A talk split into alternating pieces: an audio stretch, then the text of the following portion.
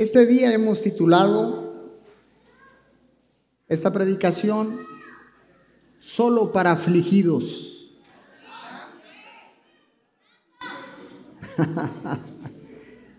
¿Habrá algún afligido aquí? ¿O en algún momento de tu vida has estado afligido? Montones de veces. Dígale a su vecino, solo para afligidos.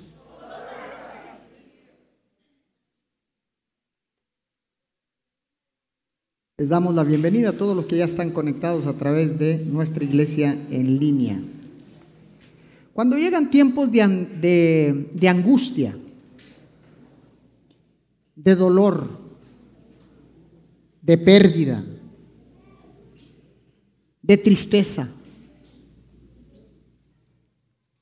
de bajo estado de ánimo, de pesar, o de depresión. Cuando llegan esos momentos a nuestra vida, déjeme decirle que todos estos que le acabo de mencionar, pena, dolor, tristeza, bajo estado de ánimo, angustia, son sinónimos de aflicción. Todos son sinónimos de aflicción. Y son sentimientos que invaden nuestro ser.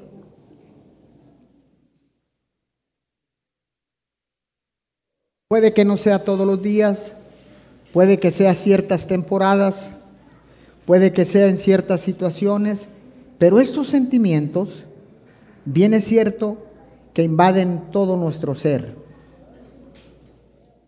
Y esto es una emoción. La aflicción es una emoción y se puede definir como la respuesta natural ante situaciones difíciles o lamentables o situaciones de dolor. Es una reacción natural ante el dolor etcétera. Pero le puedo decir con toda seguridad que la aflicción no es permanente. Voy a volver a repetir. La aflicción no es permanente, sino que es temporal.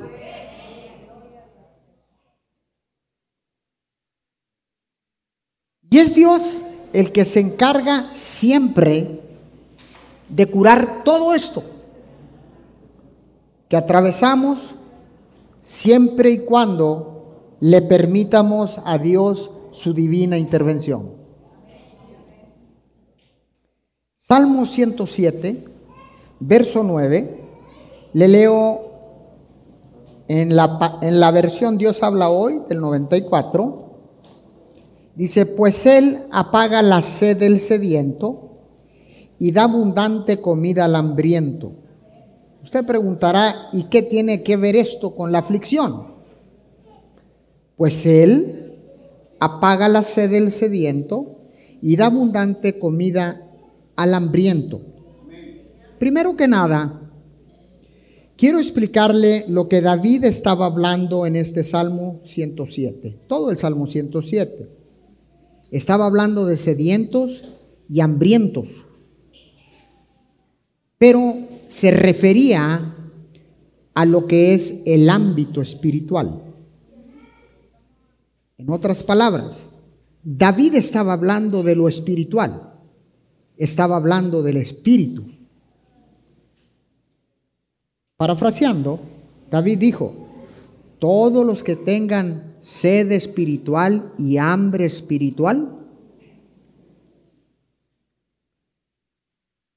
Dios va a pagar, va a terminar esa sed y esa hambre espiritual. No hay otra manera.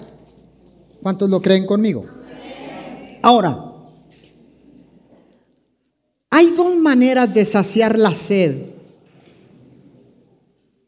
y el hambre. Primeramente quiero decirles también que hay dos tipos de hambre y hay dos tipos de sed. Hablaré de esta hambre cuando la palabra dice en este Salmo 107.9, hablaré de este tipo de hambre espiritual, a lo que se está refiriendo específicamente Dios a través de esta palabra. Entonces, hay dos tipos de hambre. Número uno, el hambre natural, física, la cual se sacia con alimentos físicos. ¿Y para qué es? Para mantener un cuerpo saludable, fortalecido, en buena condición, porque si el cuerpo no recibe los alimentos, este cuerpo se debilita y puede morir. ¿Ok? Número dos, voy a hablarle del hambre espiritual. Ahora bien, asimismo como el cuerpo necesita alimentos físicos para ser saciado y alimentado, para poder tener energía también el espíritu necesita ser saciado y alimentado para poder tener energía, vitalidad y vida. ¿Cómo me está usted diciendo, pastor? El espíritu del hombre necesita ser alimentado, necesita ser fortalecido porque el espíritu del hombre necesita energía para vivir. De esta misma manera, el espíritu del hombre debe ser alimentado con comida espiritual. Dígale a su vecino, comida espiritual. ¿Cómo es esto? La palabra de Dios es el alimento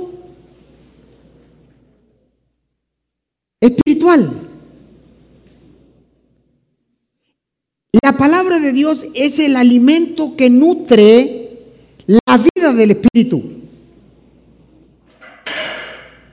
Porque un espíritu que no se alimenta está adormecido.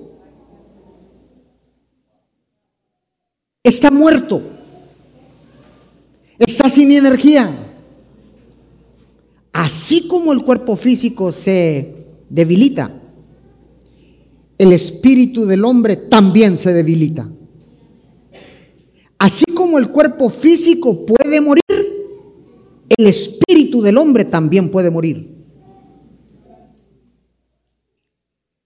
Ahora, estamos hablando de hambre, una, de hambre, de, de hambrientos, lo mismo para los sedientos. Hay dos tipos de agua. Dígale a su vecino, hay dos tipos de agua. Número uno, el agua natural. Número dos, el agua del Espíritu. Vayamos al libro de Juan, capítulo 4, verso 14. Le leo en Reina Valera del 2009. Mas el que bebiere del agua que yo le daré, Jesús hablando, más el, ahí lo tiene usted en las pantallas, mas el que bebiere del agua que yo le daré, para siempre no tendrá sed. Mas el agua que yo le daré, será en él una fuente de agua que salte para vida eterna. Jesús está hablando de que si bebemos de esta agua espiritual, nuestro espíritu no morirá, sino que tendrá vida eterna. ¿Está conmigo? Entonces, Dios habla que si bebemos de esta agua espiritual, viviremos eternamente aunque el cuerpo físico muera, el espíritu regresa a su plano original, a ese lugar llamado eternidad, donde Dios habita, donde Dios está esperando que todos los seres humanos creados a su imagen y semejanza regresen a casa. Entonces, bien es cierto que estamos comiendo alimento físico para nuestro cuerpo y estamos bebiendo agua natural para subsistir o para vivir en esta tierra. La pregunta es, ¿estás dando alimento a tu espíritu? ¿Estás dando agua viva a tu espíritu?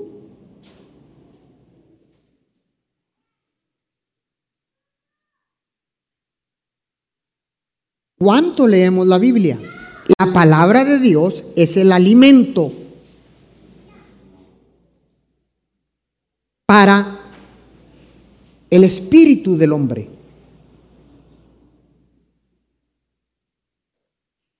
El agua viva es el espíritu de Dios que hace contacto con el espíritu del hombre para poder entablar una comunión, una comunicación, establecer una relación de Dios con sus hijos, de los hijos con Dios Padre, para que vivas en victoria en toda tu estadía sobre la tierra, en todo tu peregrinar sobre la tierra, puedas vivir tranquilamente manteniendo una comunión y una relación con Dios, con nuestro Creador. Porque fuimos creados para estar en constante comunicación, comunión, relación con Dios Padre. Entonces, estamos bebiendo de esta agua. Jesús dice, el que bebiere de esta agua, para siempre nunca tendrá sed.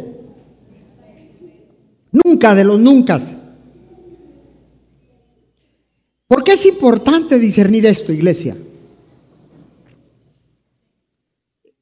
Es importante porque aquí es donde podemos encontrar esperanza. Mientras estamos en este cuerpo terrenal, en este cuerpo físico, que un día se va a desbaratar, por eso dice que tierra regresa a la tierra, porque fuimos creados del polvo de la tierra y vamos a regresar a la tierra, pero el espíritu va a regresar con Dios.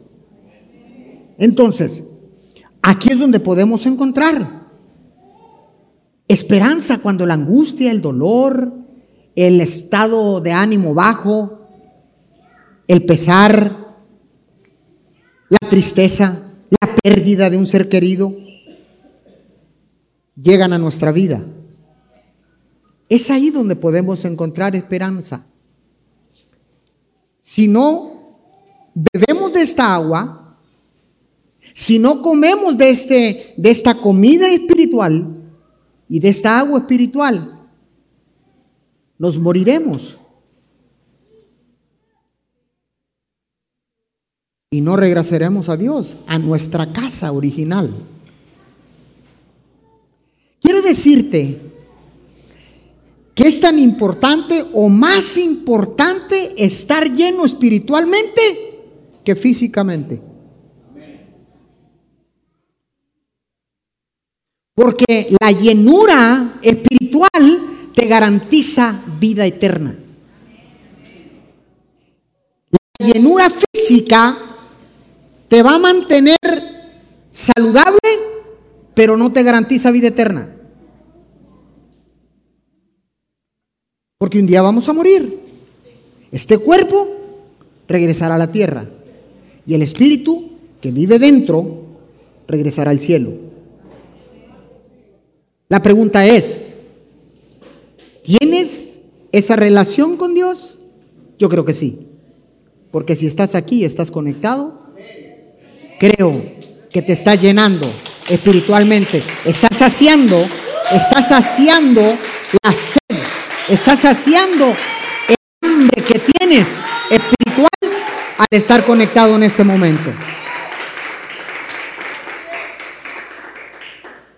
Ahora, cuando tú estás preparado y fortalecido por el Espíritu Santo, no tengo el tiempo para explicarle todo lo que dice la palabra de eh, Hechos 1.8, que dice que recibiréis poder cuando venga el Espíritu Santo, cuando estés preparado.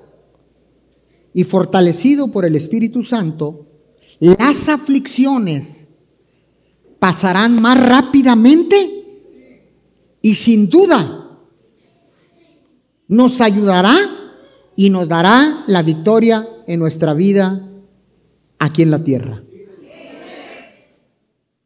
Sin duda, recuerde lo que le dije, las aflicciones son sentimientos, palabra compuesta, sentimiento, siento pero miento. Y emociones. ¿Usted ha escuchado que hay gente que puede morir por una emoción? Claro que sí. Cuando no tienes el alimento espiritual suficiente, la emoción te mata. El dolor te mata. La pérdida de un ser querido te va a matar cuando estás vacío espiritualmente. Por eso la importancia de discernir y de entender por qué es importante la llenura espiritual. Pastor, yo no tengo una relación. Este es el tiempo.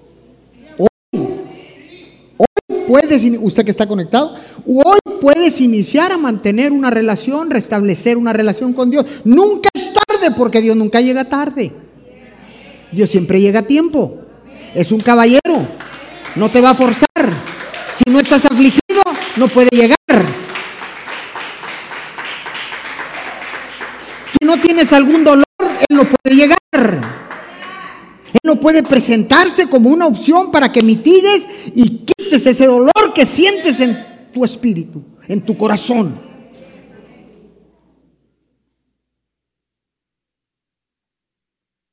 Solo para afligidos. Salmo 107, del 4 al 6. En la misma versión, Dice, andaban perdidos por el desierto arenoso, sin hallar el camino a una ciudad donde vivir. ¿Cuántas personas conoce usted que emigran de un lugar a otro, van a otra ciudad, van a otra ciudad y van a otra ciudad y van a otro país y regresan y, y el asunto es que no encuentran paz? No encuentran sosiego. Así dice, andaban perdidos por el desierto arenoso sin hallar el camino o una ciudad donde vivir, donde me voy a establecer, donde quiere Dios que yo me establezca.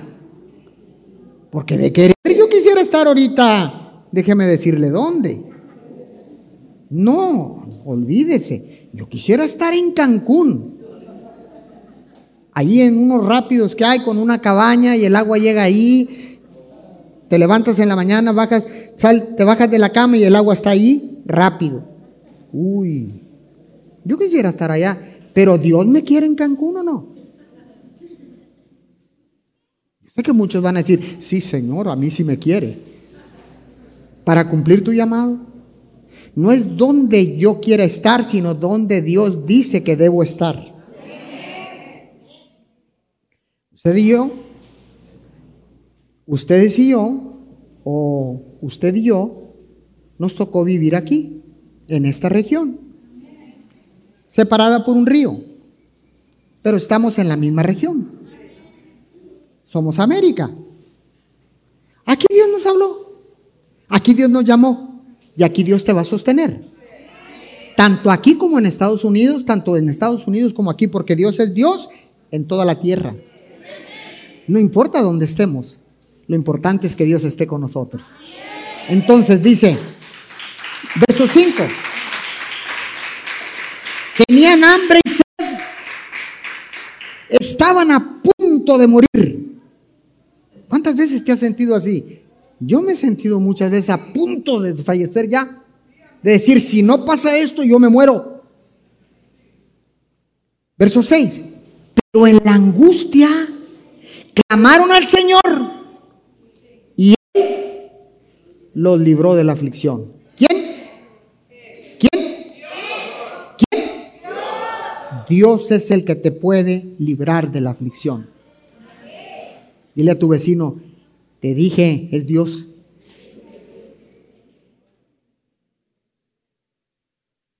No importa cómo estés.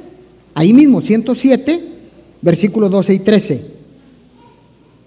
Dios los sometió a duros trabajos. Tropezaban y nadie los ayudaba. ayudaba. ¿Alguno de ustedes ha pasado por ese lugar? Donde pareciera ser que todo mundo se te da la espalda y te dice, no, sí, pero ¿me entiendes? Yo te quisiera ayudar, pero no puedo el asunto está bien difícil y después vas y les tocas la puerta y ya no te abren, después les llamas y no te contestan.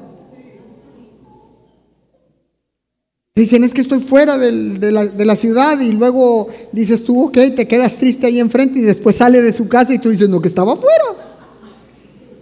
Muy sencillo, no te quiere ayudar. ¿Cuántas veces se han sentido así cansados de trabajar y trabajar y trabajar y trabajar, como decimos aquí en México, como un burro, pero no avanzamos? Dice, Dios los sometió a duros trabajos, tropezaban y siempre tiene un propósito Dios. Nadie los ayudaba, pero en su angustia clamaron a Dios. Y, y él, no lo escucho, y él los salvó de la aflicción. Una vez más, cuando estés cansado, cuando estés solo, cuando todos te den la espalda, cuando estés a punto de desfallecer, cuando estés a, yo no sé a quién le estoy hablando en esta mañana, cuando estés a punto de desfallecer, clama a Dios y cuando clamas a Dios, Él te va a contestar y te va a sacar de la te va a sacar de la aflicción.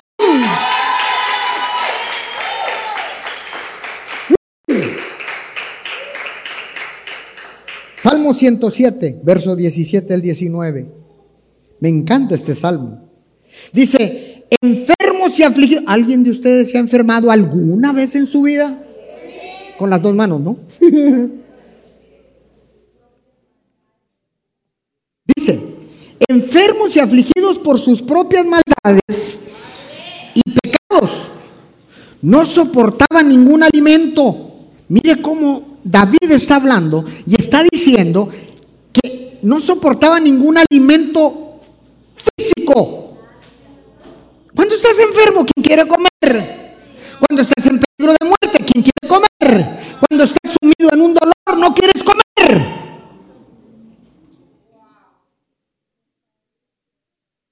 Cuando la angustia llega, ¿quién quiere comer?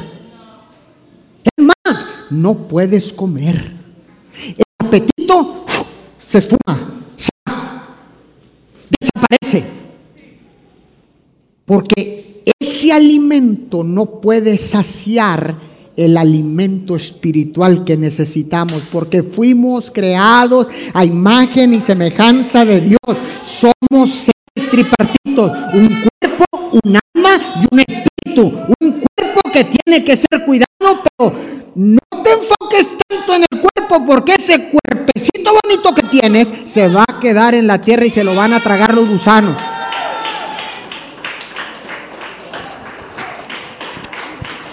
¿Está acá conmigo?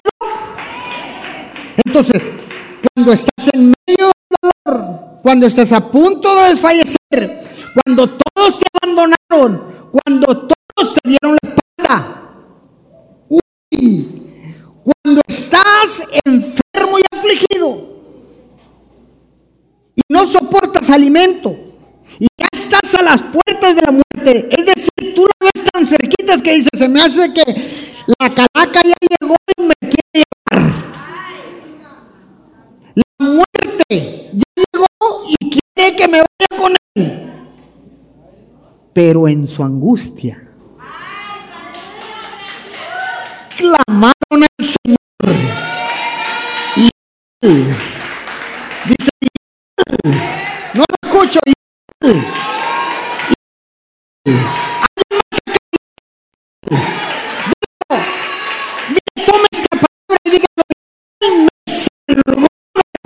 fuerte.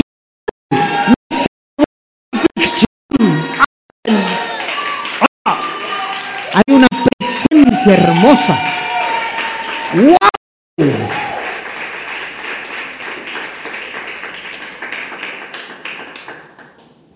Y este salmo lo dice continuamente.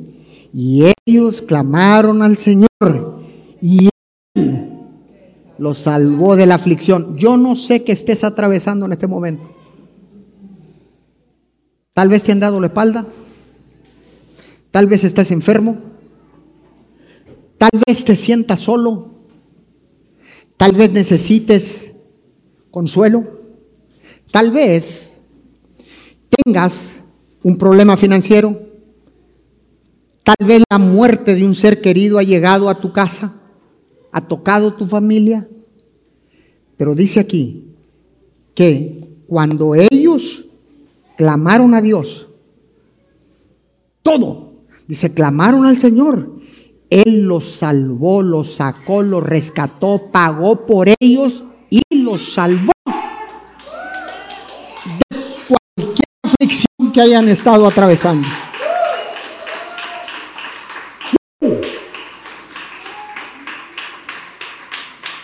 No importa por lo que estemos pasando en este momento. Si nos llenamos espiritualmente, Dios nos librará de todas estas cosas. Él lo dice en su palabra, que Él nos va a salvar de todas estas cosas. ¿Dónde, pastor? Salmos 34, 19, Reina Valera del 95.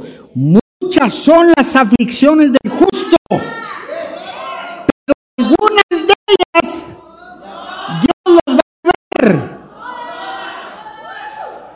Pero solo algunas cuantas de ellas Dios los va a ver. Dice, muchas son las aflicciones del justo, pero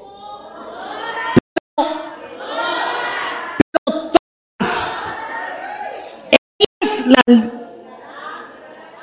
las librará o las liberará. Ahí me lo pusieron en otra, en otra, en otra versión. Dice, de todas ellas librará el Señor. No importa cuál angustia, no importa cuál aflicción estés atravesando en este momento, la buena noticia es que de todas las aflicciones que estén en justo, Dios el Señor lo va a liberar. No, pero ese aplauso está muy pobre. Dígale a su vecino, de todas las aflicciones de todas ellas, el Señor te ayudará. Qué buena noticia. Ahora, ¿es fácil esto? Claro que no. Pero, ¿es imposible esto? Claro que no. Porque bien es cierto que cuando llega todo esto a nuestra vida, reaccionamos siempre de una manera negativa. Ante una emoción, ante una, un sentimiento llamado aflicción. Y de cierta manera, lo hacemos por el sufrimiento, la tristeza y el dolor que sentimos. Es normal que reaccionemos negativamente, pero no es normal que te quedes con esa reacción para siempre.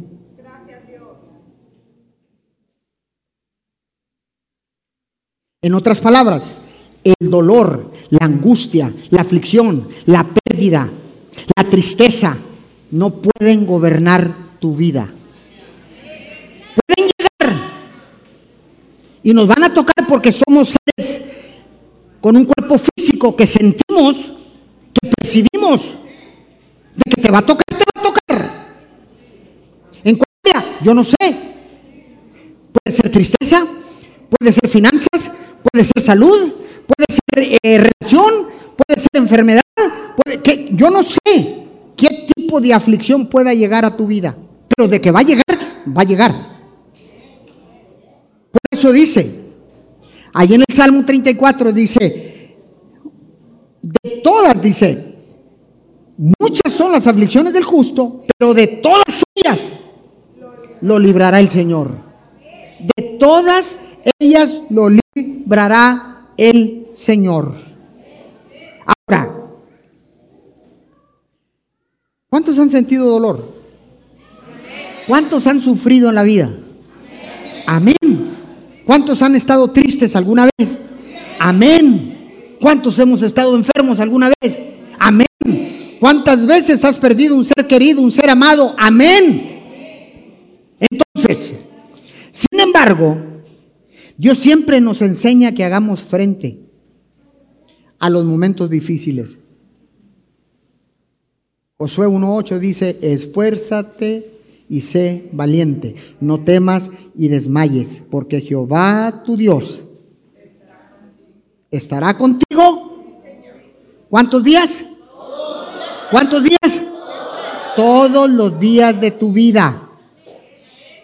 ¿Sabe por qué? Porque cuando enfrentamos las situaciones difíciles, los momentos difíciles, cuando le hacemos frente a todo esto, nos levantaremos fortalecidos por el Espíritu Santo y también Dios a través de Jesús nos tomará de la mano y dirá, vamos, atravesemos juntos esta aflicción.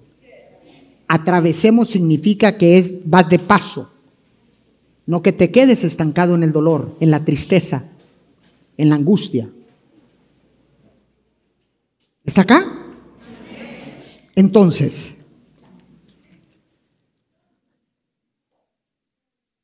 la pérdida y el dolor, todo esto nos sirve de impulso para mejorar nuestra vida y limpiar aquellas áreas de aquellas cosas que nos hacen daño. Cada vez que usted atraviesa por un problema de angustia, de dolor, de tristeza, de enfermedad, cada vez que usted atraviesa por, una, por, un, por un tiempo de, de pérdida, ¿sabes qué estás haciendo? ¿O sabes qué estamos haciendo? Saliendo de eso, nos, nos vamos a levantar en nuestra vida y nos va a impulsar a seguir caminando y a eliminar todas esas cosas que nos hacen daño, que no nos sirven de nada. Por eso, en esta mañana mediodía, usted que está conectado, yo te exhorto, los exhorto, los animo a llenarte del Espíritu Santo y a darle gracias a Dios por su gran amor con el cual nos ha amado y por todo lo que Él hace en favor de nosotros. Hay que tener gratitud. Salmo 107, 21 y estoy terminando. Den gracias al Señor por su amor, por lo que hace en favor de los hombres. Cuando Dios habla de hombre se refiere a hombre y mujer en la Biblia. Den gracias al Señor. ¿Cuántas veces los quehaceres, los trajines de la vida nos llevan a no darle gracias a Dios por un día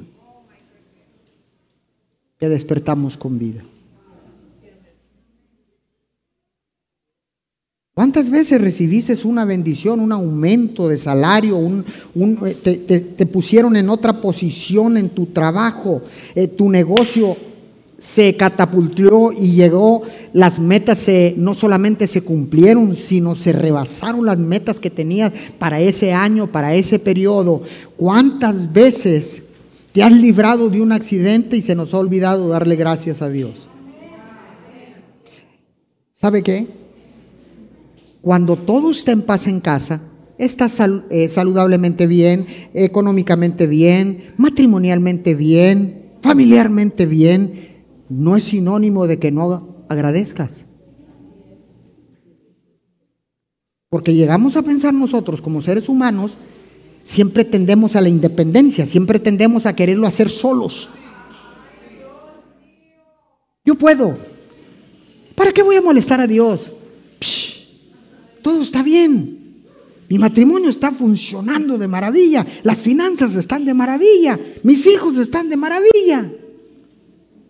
Todo está bien.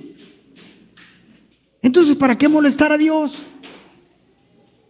¿Tú crees que le moleste a alguien que tú le digas gracias?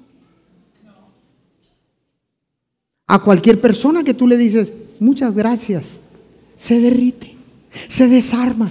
Dios es igual. Por eso dice, den gracias al Señor por su amor. Por su amor estás bien financieramente. Por su amor estás bien matrimonialmente. Por su amor estás bien con la familia. Por su amor estás bien en la salud. Por su amor. Por su amor. Por su amor.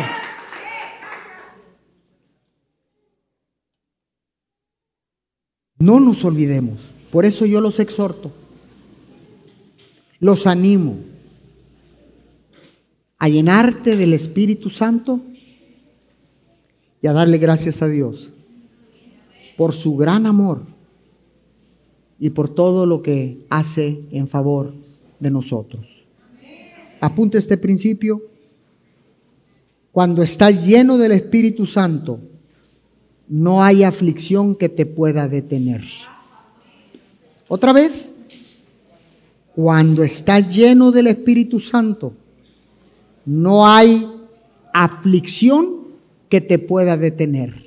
Nada te puede detener porque hay un plan y hay un propósito de Dios para tu vida, para tu vida, tu vida, tu vida, tu vida, tu vida, tu vida, tu vida, tu vida. Y usted que está allá, para tu vida también. Hay un plan y hay un propósito. Por la que estás atravesando te va a ayudar a crecer espiritualmente. Y te va a llevar a que te levantes empoderado por el Espíritu Santo para seguir y pelear las próximas batallas, pero siempre tomado de la mano de tu Cristo, tomado de la mano de mi Cristo, empoderado por el Espíritu Santo. Por eso, esta predicación es solo para afligidos.